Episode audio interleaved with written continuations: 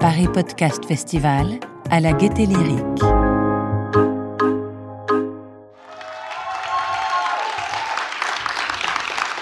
Bonsoir, bonsoir à tous, bonsoir à tous. Je suis Thomas Rozek, je suis journaliste. Euh, journaliste chez Binge Audio, je présente le podcast euh, d'actualité quotidien Programme B.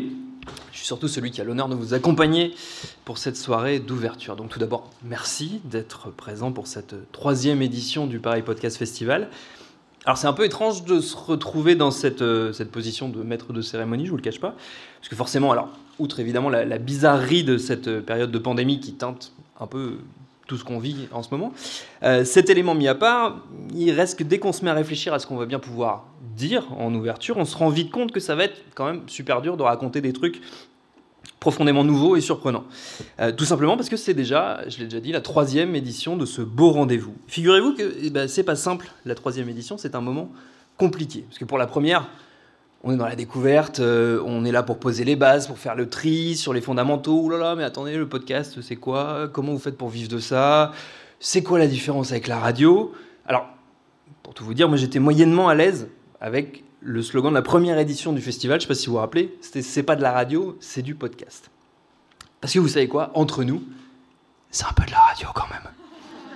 Non mais si, en fait, soyons honnêtes, si on prend l'acceptation évidemment la plus large de ce qui est censé être la radio, savoir des gens qui parlent dans un micro, dans un cadre journalistique ou créatif et qui diffusent euh, ce qu'ils racontent à un public plus ou moins large, bon, on est quand même pas super super loin. Alors certes, je suis d'accord, il y a tout un tas de nuances qui font que c'est pas la même chose. Tout comme il y a tout un tas de nuances qui font qu'il y a un monde entre la matinale de France Inter et euh, Bouillie de Culture, qui était l'émission que je présentais quand j'avais 15 ans sur Station Millennium à Morlaix, et dont le générique avait été fait en enregistrant dans la cuisine de sa mère le bruit du mixeur de mon copain Brendan. Bref, tout ça nous éloigne de notre idée. Idée principale, ce qui est c'est pas simple, une troisième édition. La première, on l'a dit, c'est la découverte. La seconde, c'est la confirmation, c'est l'édition de la maturité, comme on dit, celle où on prouve bel et bien que oui, le podcast est taillé pour l'époque, une époque où on veut avoir le choix de ce qu'on regarde, de ce qu'on lit, de ce qu'on écoute, et du moment où on le fait, une époque où on a plus que jamais besoin des voix de la nouvelle génération, de celles et ceux qui jusqu'ici restaient plutôt aux portes des médias traditionnels, qui avaient peu voix au chapitre, tout comme les sujets qu'ils et elles, et surtout elles souvent, euh, portaient. Sauf qu'après, eh ben, c'est la troisième édition. Et me voilà face à vous, bien embêté. Alors, qu'est-ce que je fais? Est-ce que je répète ce qu'on a dit dans les saisons précédentes? Est-ce que je vous dis que moi aussi, ce que j'aime avec le podcast, c'est la grande plasticité qu'il offre, euh, le fait de pouvoir changer de format, de durée, de façon de faire, d'épisode en épisode, de s'affranchir des règles parfois rigides de la radio traditionnelle, qu'avant toute chose, ce qui le rend magnifique, le podcast, c'est qu'il nous permet d'être aux commandes, d'être les décideurs de nos programmes, que, que, ce soit nous qui les fabriquons ou vous qui les écoutez. Et que bah, tout ça, c'est une victoire décisive, car sans maîtrise, comme dit le poète, la puissance n'est rien. À moins que ce soit le slogan d'une marque de pneus célèbre, j'ai comme un doute en vous parlant. Euh, quoi qu'il en soit, tout ça vous le savez déjà, sinon vous ne seriez pas là ce soir. Alors quelles autres options il me reste? Est-ce que je me lance pour un plaidoyer vibrant en faveur des valeurs fondamentales du podcast? La liberté de ton, la liberté de porter des envies nouvelles des combats inédits ou méconnus, la liberté d'explorer l'intime et l'universel et de passer sans cesse de l'un à l'autre. Un plaidoyer qui, en creux, serait une mise en garde pleine de bon sens et de bienveillance pour que nous ne perdions pas de vue cette liberté au profit de notre quête de stabilité financière. Alors je pourrais faire ça, mais bon, c'est la crise. Euh, donc on va éviter de créer des malentendus avec celles et ceux qui nous donnent de l'argent pour travailler. D'ailleurs, je remercie notre sponsor, les cafés Mezzo di Pagna, qui permettent la tenue de cette soirée d'exception. Je crois qu'on a un petit message d'intermède d'ailleurs à vous faire écouter. Ce podcast vous est présenté grâce à la générosité des cafés Mezzo di Pagna. Bene, Antonio, Antonio. Mezzo di Pagna, le sourire jusqu'aux oreilles. Ah, merci, merci beaucoup à, à eux. Alors, qu'est-ce qui me reste comme option pour ce discours d'ouverture? Est-ce que je vous parle de moi? Alors, Parce qu'après tout, le podcast, c'est vrai, c'est le média de l'intime. Alors, est-ce que je me lance dans une euh, émouvante balade nostalgique dans les souvenirs de mon enfance? Dans cette maison du Finistère où la radio était allumée en permanence. J'aurais pu évoquer avec euh, des sanglots dans la voix euh, Ifik, mon grand-père, qui guettait d'une oreille la météo marine dont il saisissait les arcanes euh, secrètes. Shannon, Ouessant, 984 hectopascal, mer agitée à force, Fortis, Chromartis, Force, Dogger, Fischer, German, fraîchissant force 8 le matin. Quelle poésie, même quand on n'y comprend que dalle. Pour le petit garçon que j'étais, la radio, c'était d'infinies possibilités de rêverie, de voyage, d'indignation, de réjouissement, oubliant quelques instants la rudesse ancestrale de ma Bretagne armoricaine, la solitude qui m'étreignait, et Hakim, le fils du forgeron, qui devait venir me chercher, mais qui visiblement euh, avait oublié. Voilà, j'aurais pu faire tout ça, c'est vrai, ça aurait été pas mal. En fait, on aurait mêlé euh, avec assez pas mal de finesse un peu tout ce qui fait la singularité, l'universalité aussi de ce beau format, sa capacité à mélanger l'intime, le souvenir de chacun, ce qui nous rend unique, ce qui nous rassemble, les sujets d'aujourd'hui, les luttes parfois, le goût de la liberté tout le temps. Ça aurait sans doute été magnifique. Certains d'entre vous auraient un peu pleuré, certainement ça aurait été légitime. Ce le temps file, parce qu'une cérémonie d'ouverture, je ne sais pas si vous le savez, mais c'est toute une mécanique. C'est huilé au millimètre, à la minute près. Je crois que là, l'espace qui m'était généreusement imparti par le Paris Podcast Festival pour raconter à peu près n'importe quoi, euh, me reste, arrive au terme, et il me reste à vous souhaiter un excellent festival, dans ce très bel endroit qu'est la Gaîté Lyrique, qui nous accueille une nouvelle fois, et dont j'invite Laetitia Staniera, sa directrice, et Benoît Rousseau, son directeur artistique, à me rejoindre sur scène.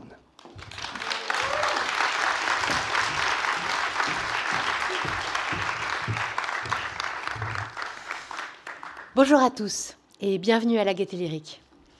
L'équipe de la Gaîté Lyrique, l'équipe du Paris Podcast Festival et moi-même sommes absolument ravis de vous accueillir dans cette maison pour la troisième édition du Paris Podcast Festival. Il faut dire que c'était un pari un peu fou. Avec ce contexte particulièrement complexe de crise sanitaire, vous n'imaginez pas les trésors d'imagination que nous avons déployés pour imaginer mille et un formats qui nous permettent de produire cet événement et de vous accueillir en toute sécurité. Debout, assis, couché, casqué, masqué, de jour, de nuit, ici en ligne, bref, on a tout imaginé. Mais pas un seul moment on a imaginé de reporter ce rendez-vous, de ne pas être présent. Parce que justement, c'est la force même du podcast de pouvoir imaginer d'autres formes de narration, d'autres formes de rencontres, d'autres formes d'échanges. C'est la puissance de ce médium d'imaginer euh, d'autres récits, de trouver une nouvelle voie. Alors la gaieté lyrique, euh, c'est précisément une maison où on est très en recherche, à l'affût de ces nouvelles formes d'écriture audiovisuelle, immersive. Et c'est un sillon que nous creusons depuis un moment et encore plus cette année avec euh, l'appui de l'équipe du Paris Podcast Festival, euh, avec d'abord ce temps fort, ce festival qui structure notre saison et qui accompagne un nouveau cycle euh, de programmation qu'on inaugure autour du podcast. Ça commence d'abord par un studio que nous construisons au premier étage de la Gaîté Lyrique, qui sera dédié au podcast justement pour accueillir des projets de captation et de diffusion ce studio qu'on a pu imaginer euh, grâce euh, au soutien et à l'intelligence de Ocha, notre partenaire. C'est aussi tout un cycle de programmation que va vous raconter plus en détail Benoît Rousseau, notre directeur artistique qui suit ce projet. Merci à tous et profitez bien. Bonsoir. Eh ben, bienvenue à tous. On est très heureux pour la troisième année consécutive d'accueillir le Paris Podcast Festival à la Gaîté. Alors les pratiques audio, c'est euh, sont au cœur du projet artistique de la Gaîté euh, depuis la, création, en tout cas la rénovation de la Gaîté. Et on fêtera les, les 10 ans de la réouverture de la Gaîté lyrique en 2021. Donc, il y aura des petits événements en, lien avec ces 10 ans. Euh, la Gaîté fait entendre la, bande-son de son époque. On peut y voir ici, notamment dans cette salle, beaucoup de concerts, de festivals toute l'année. On enlève le, gradin sur lequel vous êtes assis. pas en ce moment, mais euh, au cours de l'année. On encourage aussi beaucoup la création audio par euh, une série d'ateliers d'initiation. Euh, on a aussi beaucoup de résidences dans, le bâtiment ici, dans nos studios. Et donc Laetitia en parlait, un tout nouveau studio au premier étage euh, qui ouvrira au mois de décembre pour des résidences d'écriture, euh, de podcast et de création binaurale. Euh, la gaieté accompagne aussi les pratiques audio émergentes avec euh, bien sûr en tête de proue le, le podcast qui euh, au fil des années devient de moins en moins émergent et de plus en plus majoritaire. C'est donc tout naturellement que nous avons eu envie de pérenniser notre collaboration avec le PPF en créant en complément du festival un cycle de rencontres mensuelles qui, s'appelle, qui va s'appeler Il était des voix, qui met en avant la diversité des voix dans le podcast par une série d'écoutes, euh, discussions autour de créations originales, des avant-premières et euh, des choses déjà existantes, pour rendre au, euh, audibles des récits hors normes. en écho aux rencontres, un podcast du même nom sera réalisé chaque mois par Christophe Payet et Camille Diao avec Sonic le Studio. Voilà, je vous invite à, avoir un bon festival pendant tout ce week-end et de profiter du Paris Podcast Festival. Merci, à bientôt. Merci Laetitia, merci Benoît. Ce festival, vous le savez, ne serait pas grand-chose évidemment sans l'équipe qui le fait tourner. Une équipe menée d'une main de maître par Thibaut de Saint-Maurice que j'invite à son tour à nous rejoindre sur scène pour dire quelques mots. Thibaut.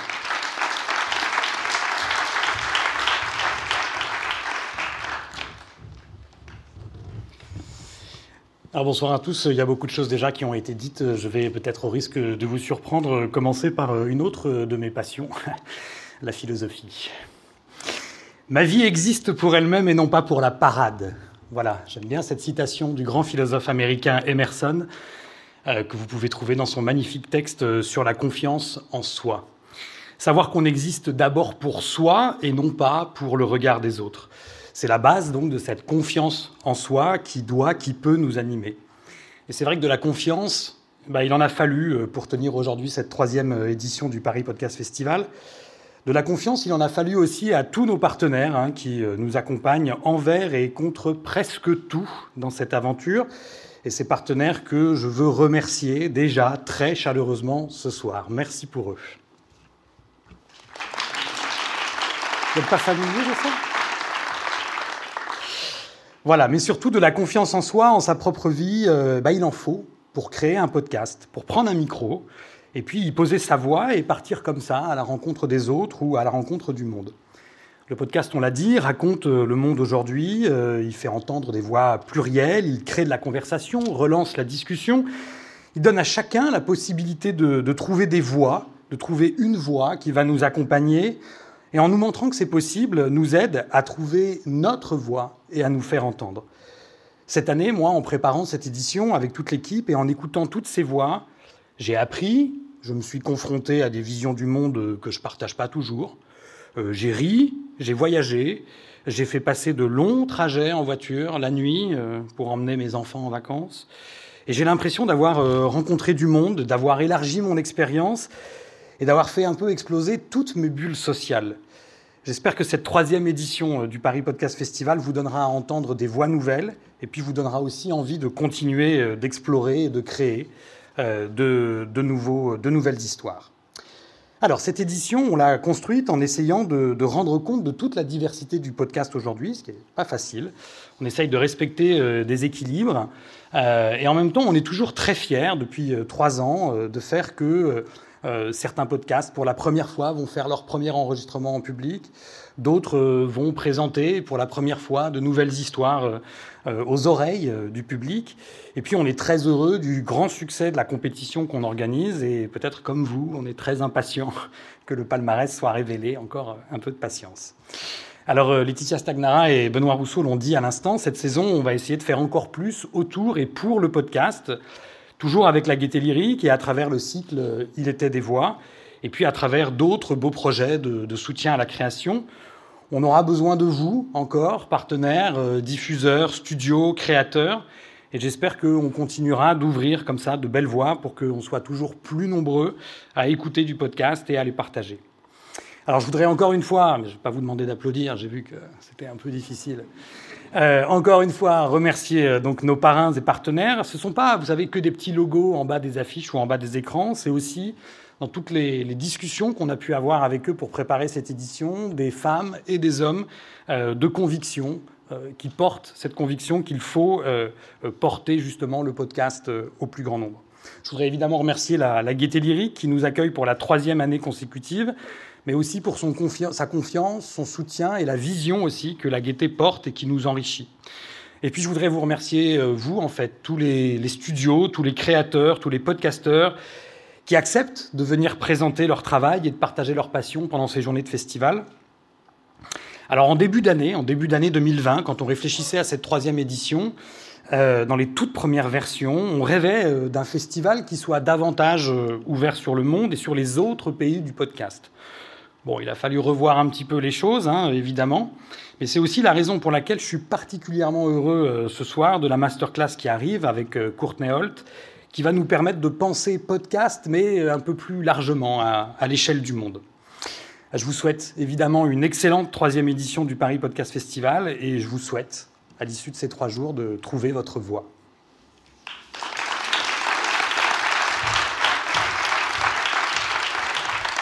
Merci beaucoup Thibaut et merci à toute l'équipe donc du Paris Podcast Festival. La soirée n'est pas terminée, Thibaut vous l'a dit, il y aura encore j'imagine des remerciements plein. Euh, nous avons rendez-vous dans quelques instants avec Courtney Hall de Spotify et surtout avec Claire Azan de Spotify aussi qui est ici. Une rencontre animée par ma consoeur Eléa Su que j'invite à nous rejoindre à son tour euh, sur scène. Je vous remercie à tous et toutes d'avoir répondu présent. Je vous dis à tout à l'heure.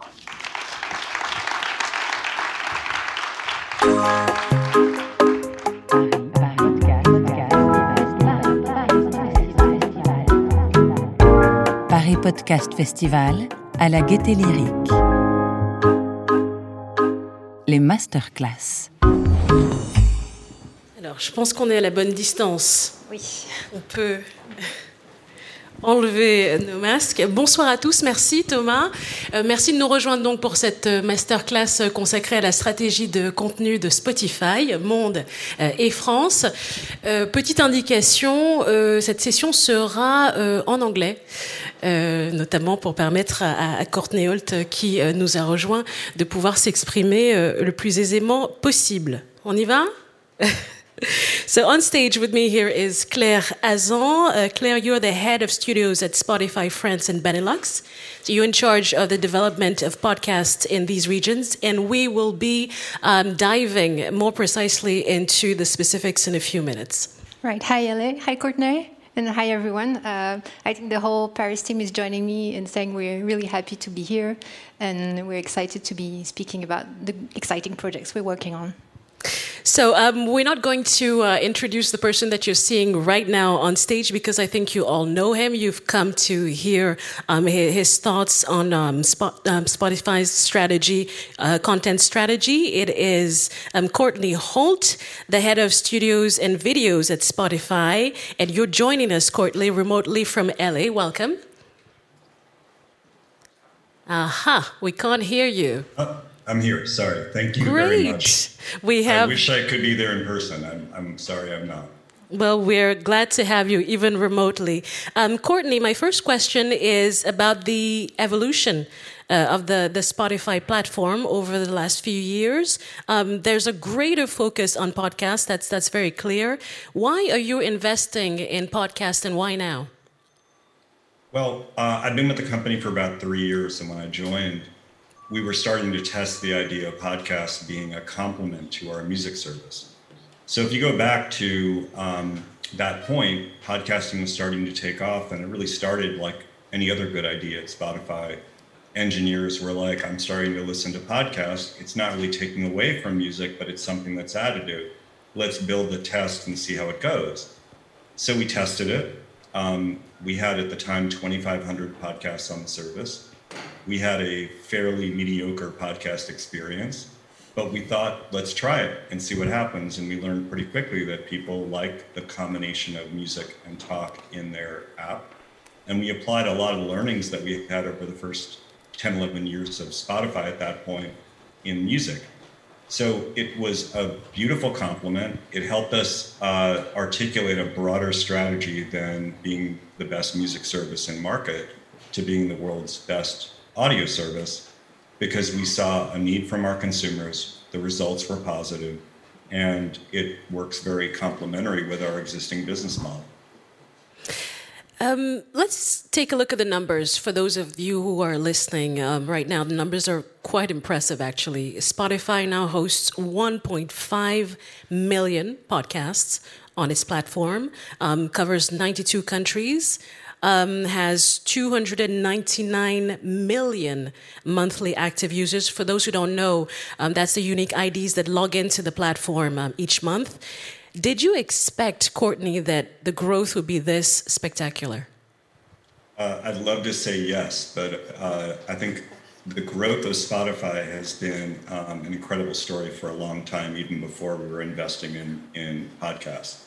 Um, so I'm I'm I was thrilled when I joined the company that it was already on a hyper growth trajectory. What I'm most excited about is how the work we are doing complements the overall growth strategy for Spotify.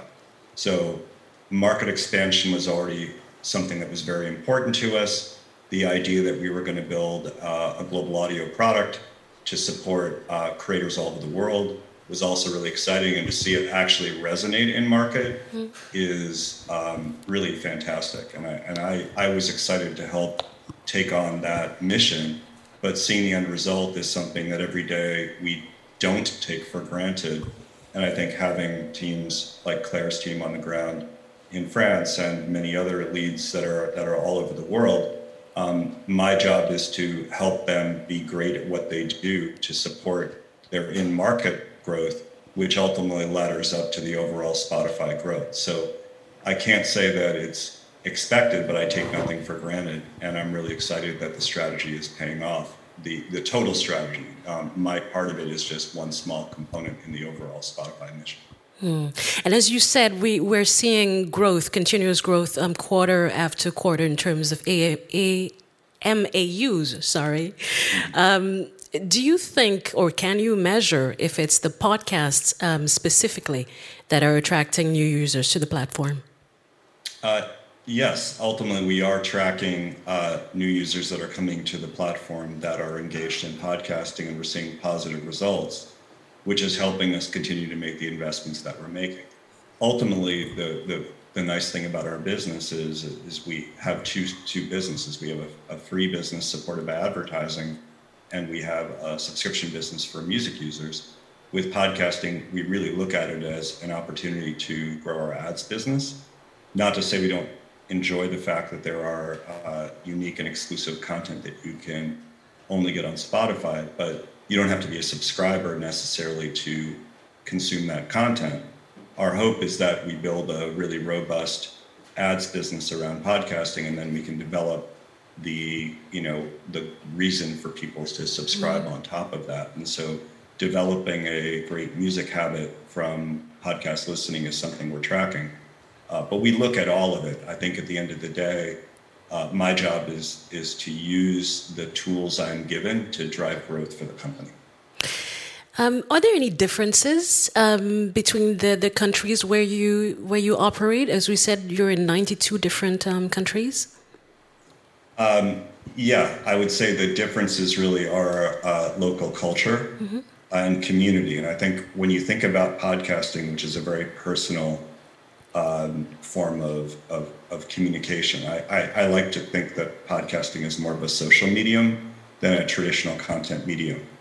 Uh, the way people interact with it, the way people um, get uh, deep connections to individuals, hosts, and shows. And you can't do that on a if you don't consider the local uh, talent and the local community. And so it's really important that we, we can have a global strategy, but there are very different nuances into how we address each market. And it's really important that as much as I, um, you know, I think I understand the French market, uh, at least intellectually, unless I'm living in France and waking up every day and thinking about local language, local culture, um, and local creators, I don't think I personally am the right person to service that I'm, I'm, you know, I look at my relationship to the market as a deep partnership. Um, I'm lucky enough to have been, uh, you know, involved in global business for most of my career. So I, I've earned a lot of respect for how you can work with people on the ground, but also try and figure out what are the best practices and what are the tools that we can provide globally. But I will never take for granted that we need people that understand French culture and language to really drive that forward.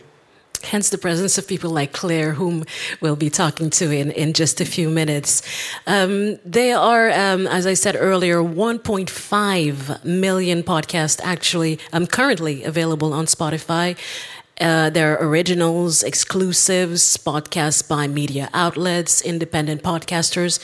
What exactly is your content strategy? Can you help us understand that better? Yeah, uh, at the end of the day, there are two businesses. The one business is that we are a platform and we're reaching a large constituency with podcasting. I want to make it um, fair and easy for any creator who wants to be able to express themselves in audio to have an opportunity to reach our global audience.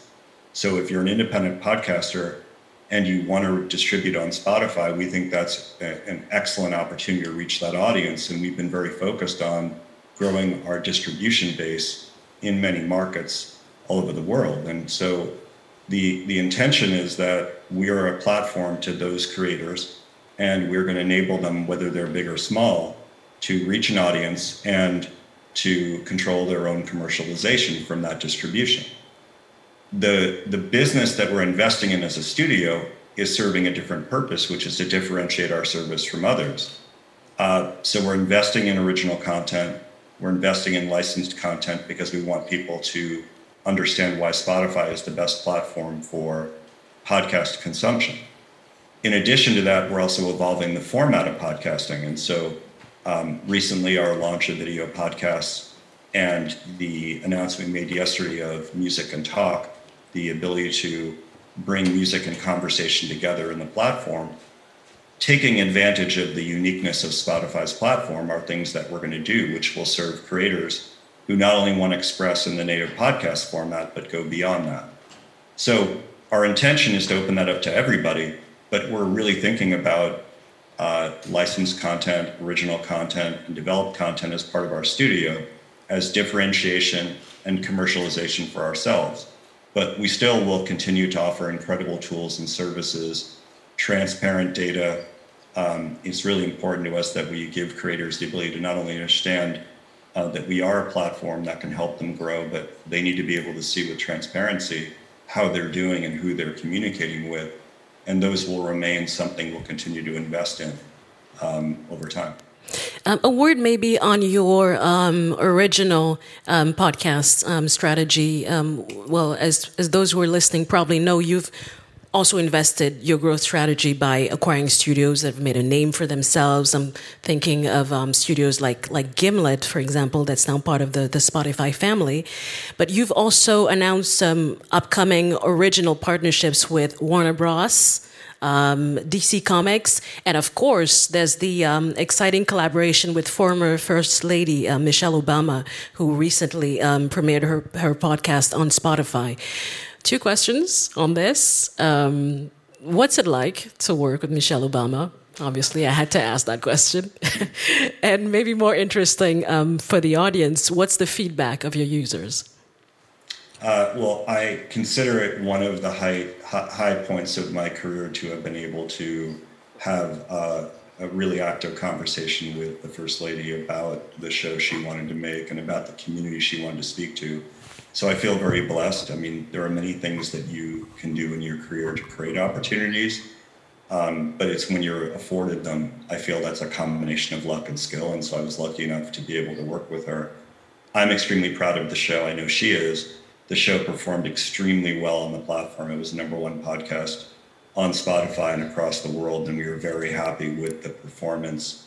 Um, and ultimately, our partnership with uh, the First Lady and you know more broadly with Higher Ground is that we think they are she and uh, her husband, um, former President Barack Obama, have a lot of incredible opportunities to talk to a broad global constituency, and I'm proud to be able to work with them to to make that happen. And so. Uh, there's more content in the works, and, and, I'm, and I think that that's an example of how we are able to work with high touch creators um, give them access to our tools and platform, and we are able to do things very uniquely for them that are that we hadn't done before. And so, in many cases, having those types of opportunities lets us test and try things that then can be applied to the broad universe of podcasters. So, I'm very happy with the results. I'm proud of the partnership, and there'll be more to come from them. And there will be more partnerships that we're going to be announcing. You mentioned DC Comics to be able to work with the incredible IP uh, that they have within that that universe and to be able to express it in audio to me is a, is a very interesting challenge and opportunity. I think it's odd that you take for granted that we're talking about innovation in audio in a world where we have on-demand video available to everybody. Um, and so it's sort of odd that we've gone backwards to go forwards. And my background was in, in video, not in audio specifically. So I'm learning a lot by thinking about how this um, how this form of creative can express itself in many ways. And and you did mention the studio acquisitions, while I, I love that we now have this incredible deep bench of creative people that built their own studios outside of Spotify working with us, in many cases, beyond the content itself, we're learning how these production models work so we can effectively scale them. But the idea of working with someone like um, the Obamas is going to be replicated in other markets, and we will be in a market like France looking for high touch, well established creative people who want to use audio as a way to build audience and communicate and use our best in class knowledge to be able to make them successful at doing so. Well, good luck finding the French um, Obamas. To, to my knowledge, we haven't done that yet. Um, more seriously, um, these are huge brand names, the, the Obamas, DC Comics. What if um, I'm an independent um, podcaster? How do I attract the, the attention of, of Spotify? We have many uh, platforms that we can do to take advantage of that. And I would say there's one that I'm really proud of that we built called SoundUp, which effect, which in it, at its core was a way to get um, uh, unheard voices to be able to get a leg up in podcasting. So the first attempt to do it was two years ago, and we did it as a um, an application people could submit to be part of a of literally a, a, a week long deep dive where we trained people who were thinking about podcasting to learn how to do it. Um, we picked women of color who were underrepresented on the podcast side.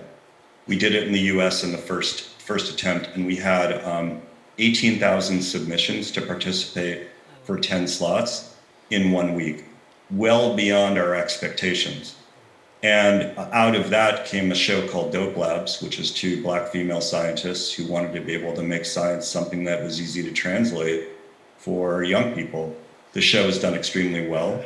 Um, we are very proud of it. We're on our third season, and we've really helped the hosts become what I think is professional podcasters. Now, that's a hard thing to scale, but we are bringing that globally. We will be doing that in France, and we'll be doing it. We've done it in Australia for Indigenous people. We did it in Germany for LGBTQIA plus.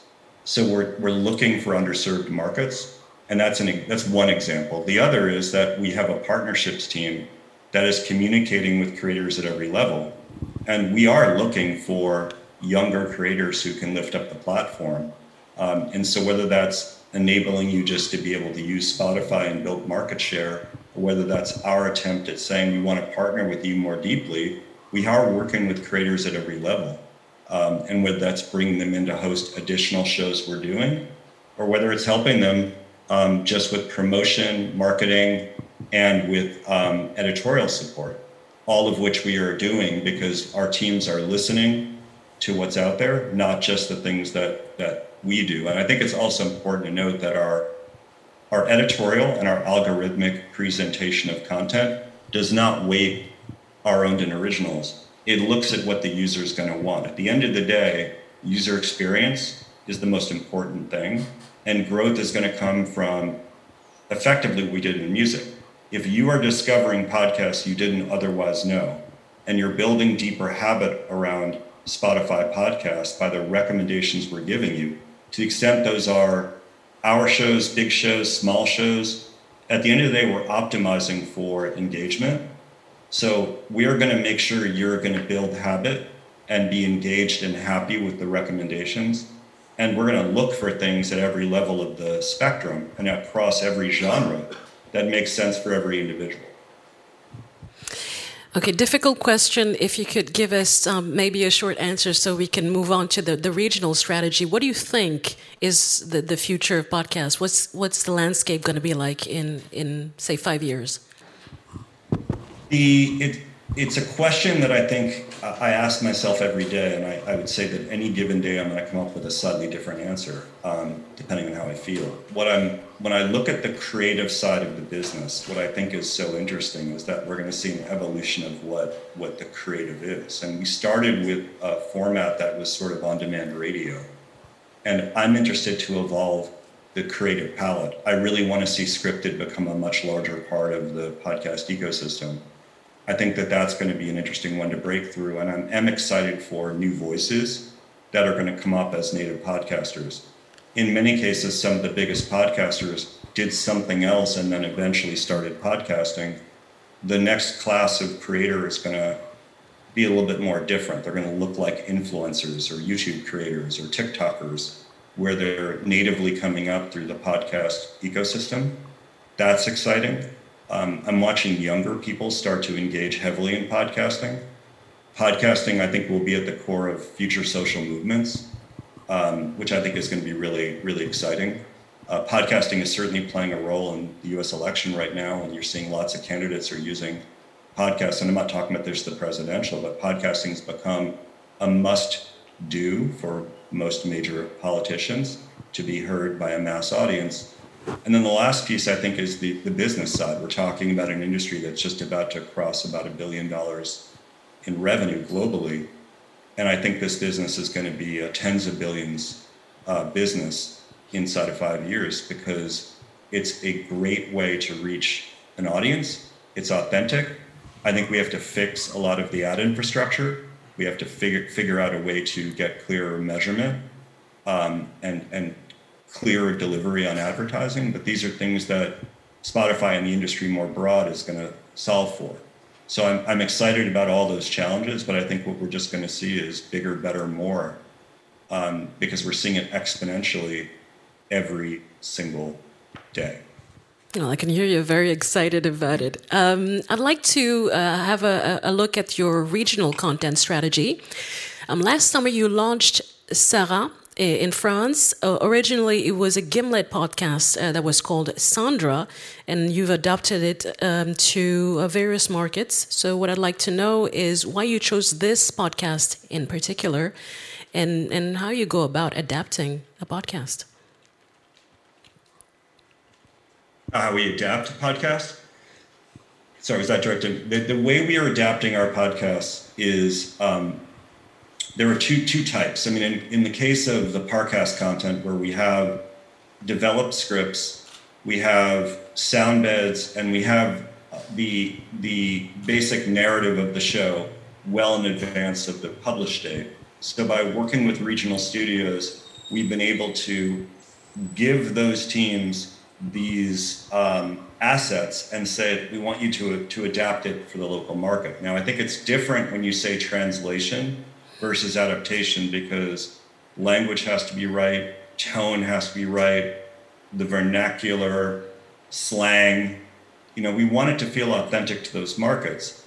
So when we're doing those, one, we're looking at does the subject matter resonate with the regional market? And two, do we feel like we have the voice to, to, to get it right. We've been able to do that um, at a scaled basis with a lot of the Parcast content. It's highly scripted, it's nonfiction, and people love crime, mystery, science fiction, and horror. Mm. It's a topic that um, is very much in demand. So we're sort of playing into the, the most obvious way to reach audiences by saying, let's take something we already have and adapt it for the market. Thank and you. we can do that at we can do that at scale. I would say the difference being when we did the Sandra uh, translation and we did that in four markets, including in, in France, it's a little bit different because scripted is going to require to do a little bit more thought because it's not as clear how scripted will resonate from a cultural basis. In a perfect world, what I think is going to happen is the, the first true global scripted hit will likely be, I'm going to say French, because we're talking about it will be a French language show that's developed by Claire and her team that we do the other way. We develop it for the French market and translate it back into English and other languages, which, if you think about television innovation, there's incredible global formats that have come out of the French market and, and Canal um, or the Dutch market um, or the Israeli market. And I think we take for granted that I'm more interested in what you're going to develop in the French market and how I can take advantage of it more so than me making decisions where Claire has to decide what's right for her market based on what I'm already doing. So my goal is is for that to happen in the next year is that I'm going to take something you do in France and I'll come in second with it and make it something else for maybe Germany or France or for you know the UK or whomever. So let's hear more about that, Claire. I'm, I'm turning to you. Um, as I said, there was this um, Gimlet podcast called Sandra that you adapted in France as Sarah. How did you How did you go about that? Uh, first, there was a thing uh, because I know Matt Lieber, the co-founder of Gimlet, was on this stage last year, and I know also that Gimlet is a reference for a lot of podcasters, of studios. For me, before I worked at Spotify, so just the French team was really excited to be able to bring that story, a story from Gimlet, uh, known for its storytelling, its narrative, to French ears. And then on working on that, as as Courtney said, we're really like, how can we make it, how can we respect the original story, but make it sound as French as possible, if I can say so.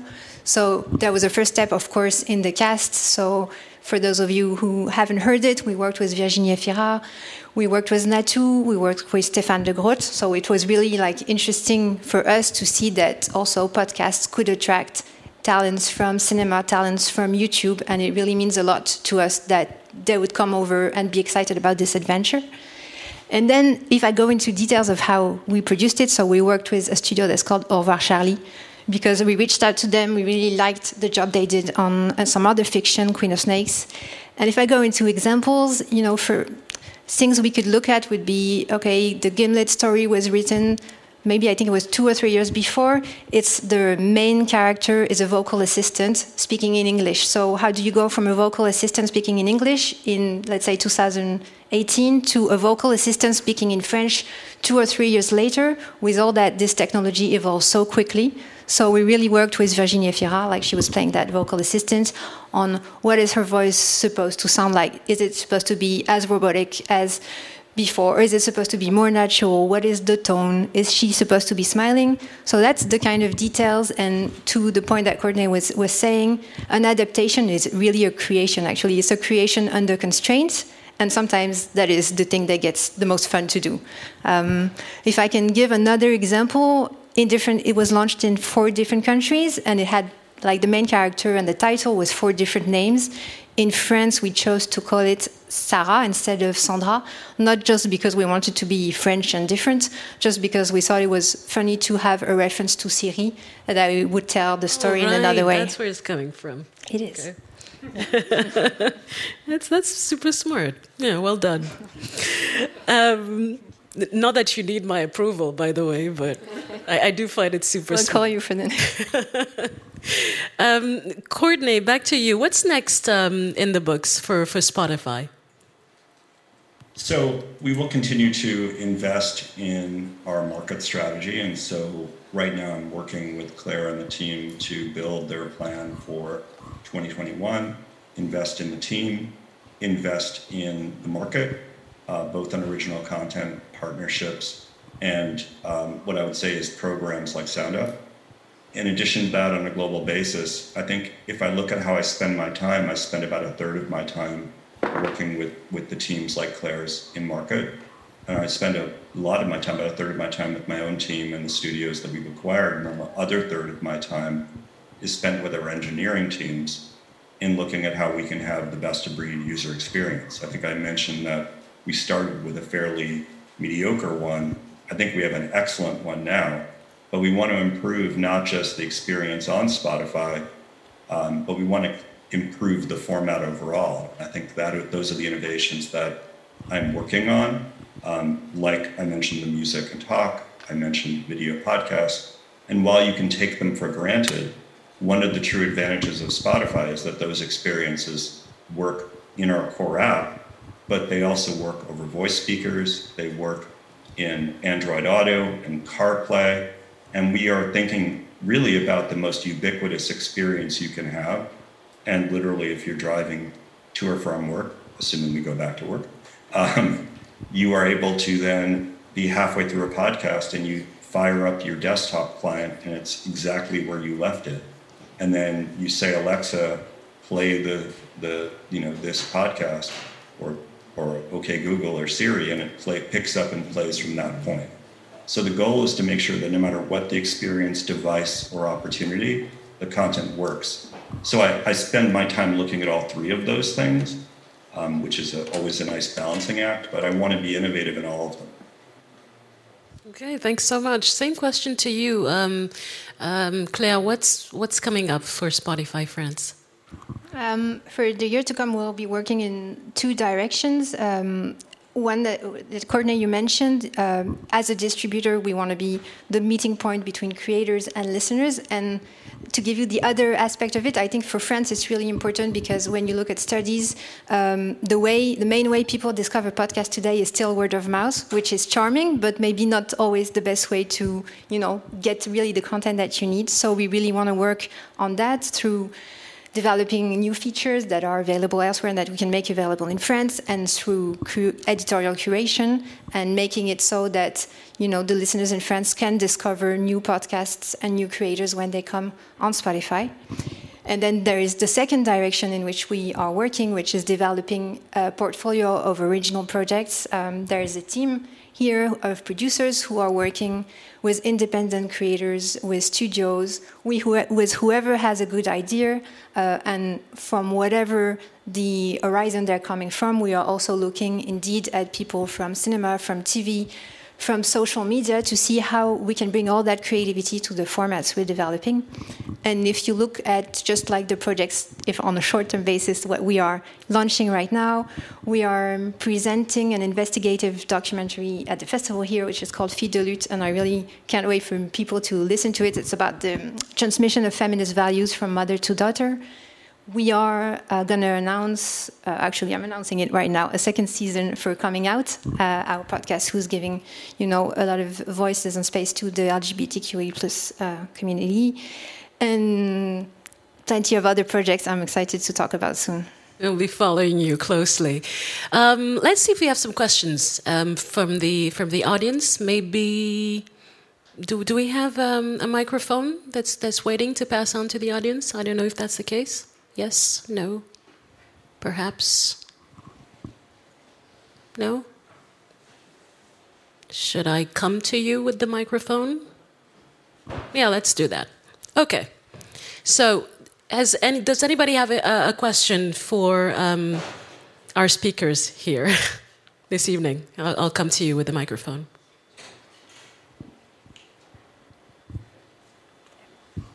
I'm there? Okay. I'm heading to you. Uh, just a question for you, Claire. Uh, the project you were talking about seems like témoignage things, like documentary. Uh, are you planning to invest in fiction, scripts? fiction? Yes, we actually launched, uh, like in the year and a half that passed, three uh, quite ambitious projects of fiction. There was L'Employé, it was our first project. It was presented here last year or two years ago, maybe last year. Uh, Le Nuage uh, is actually in the podcast competitions among the best fiction, uh, possible best fiction. We launched Sarah, who we just talked about, and we were really, really happy with all the results of those projects. We had, you know, good feedbacks. They were in the top podcasts for several weeks, so it's definitely something we continuing to look at. Um, it's something we look at because you know we as as we said the um, creativity sorry creativity in podcast it, we're just at the beginning. We, we think there are so many other things possible and fiction is part of it.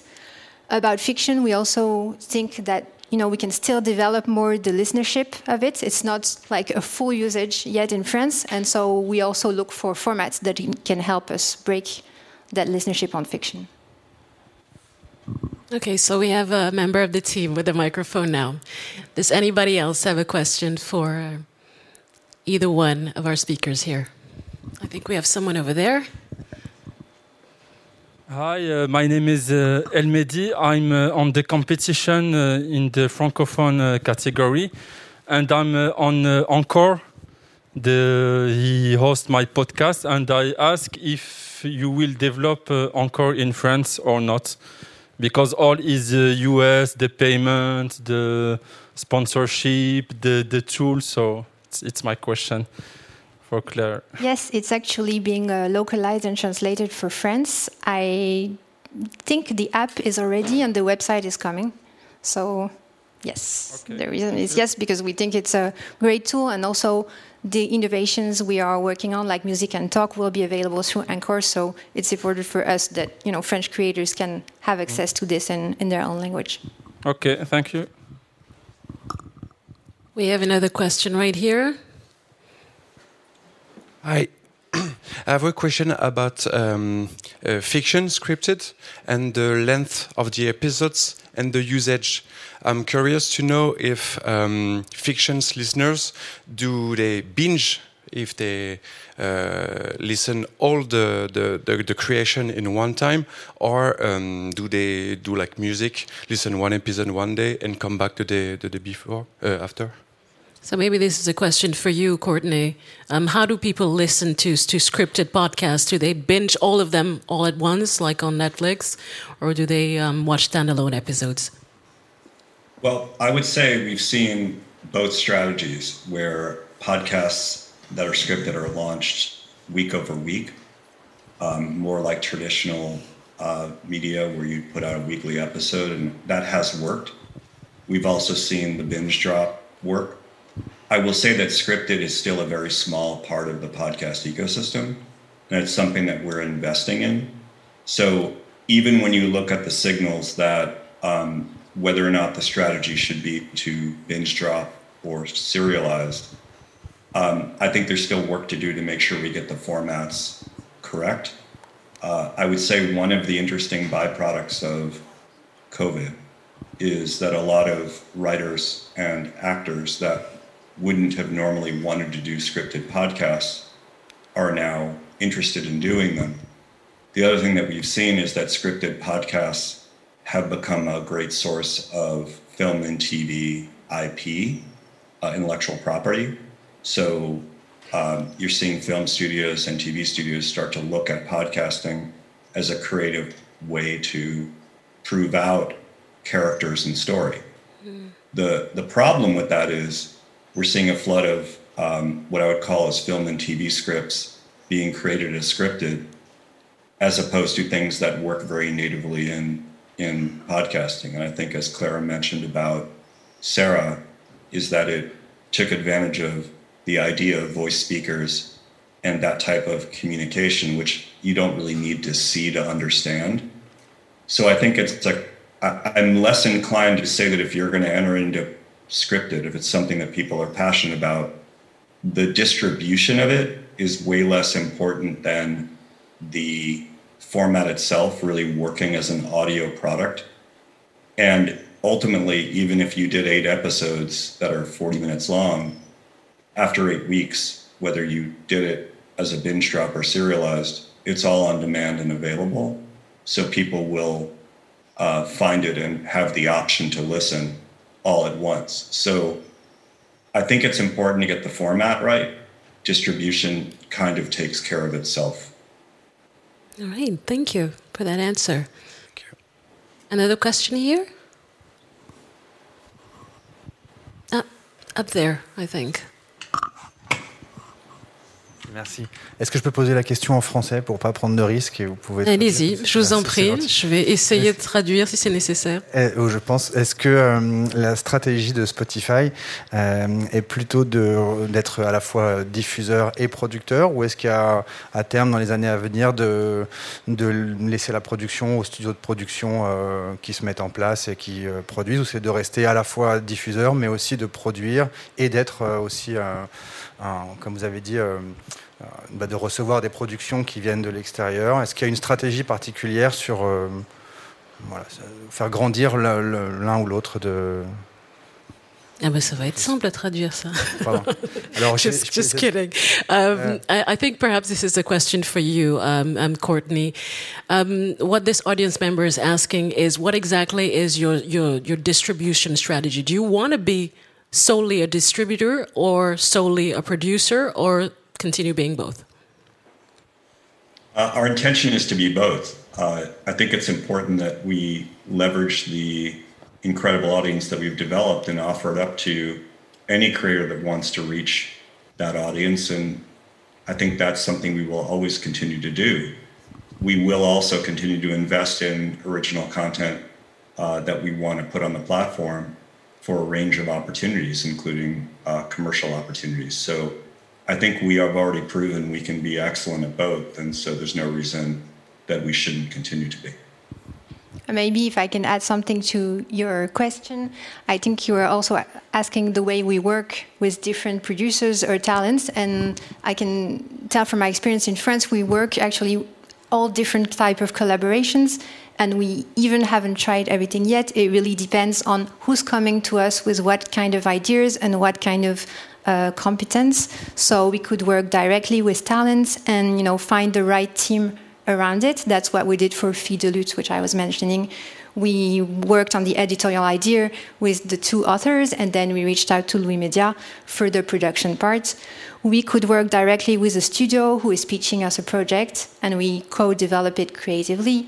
There are plenty of ways, and we really have the team inside our house and in house, sorry, to you know to find the right structure. It could be an idea that we want to develop, and we reach out to the right talents to do it there is plenty of ways of collaborating and it's not fixed and we hope to even to you know invent some new things and to collaborate with the french creators everything is possible any other questions Bonsoir, je vais poser la question aussi en français, mm -hmm. mais elle est rapide, elle est pour Claire. Euh, je pense que la question que tout le monde se pose ici, surtout les indépendants et indépendantes, à part Samia Bazi avec Sex Club, je crois. Avez-vous travaillé avec d'autres podcasteurs ou podcasteuses indépendants? Euh, Parce qu'on a plutôt l'impression de voir que vous travaillez avec des studios, ce qui est bien, mais euh, faire travailler des indépendants, c'est encore mieux. Qu'est-ce que vous en pensez? Do you want to translate the question? Yes, the question is that um, the audience members uh, has the impression that you're working mostly with studios and very little with independent podcasters. So she would like to know what you're planning to do about that. Uh, as I said before, we're looking at all types of collaborations. And actually, if I can name some other projects we did before, we worked with Clément Saccard on Missive. We are working right now with Charles Pépin. He's from another category, but he's also an independent. He's an independent philosopher, and we are working with him on that. There are plenty of other, actually, Fille de Lutte. We are working directly with Mary Royer and Ilamad as I said, there is nothing fixed. It's really about the idea, and you know, any one of you who are here who has a great idea, you feel free to reach out to us. Actually, there is a link for pitching your project. We will put it in the um, in the replay of the YouTube session, and you know, we are always discussing. Really, our aim is to find and build the best team after that around that idea and if that implies bringing in a studio because we think that's the best solution, we will do so. If we think it's working directly with you because you can do the project from A to Z, we will do so and just help you on the aspects where you need some, you know, some support and some skills. Okay. Thank you so much for um, participating actively in the session. Thank you very much, Courtney. Stay safe in LA. Will. Hopefully next year I'll be there in person. We're looking forward to that. Plan. Thank you for joining in. And Claire, would you like to give a final word to the audience before we leave? Yes, sure. Well, thank you again for being here. Uh, thank you, Courtney, for being with us in some way. sure. And, you know, we're excited for what's to come. And even just on the short term, just the three days that are coming here, there's plenty of things I want to hear. It's really a proof of all the creativity, the ideas, and the differences there is in podcast today in France. And yeah, so just enjoy the days. Great. Have a good evening, guys. Paris Podcast Festival 2020, trouvez sa voix.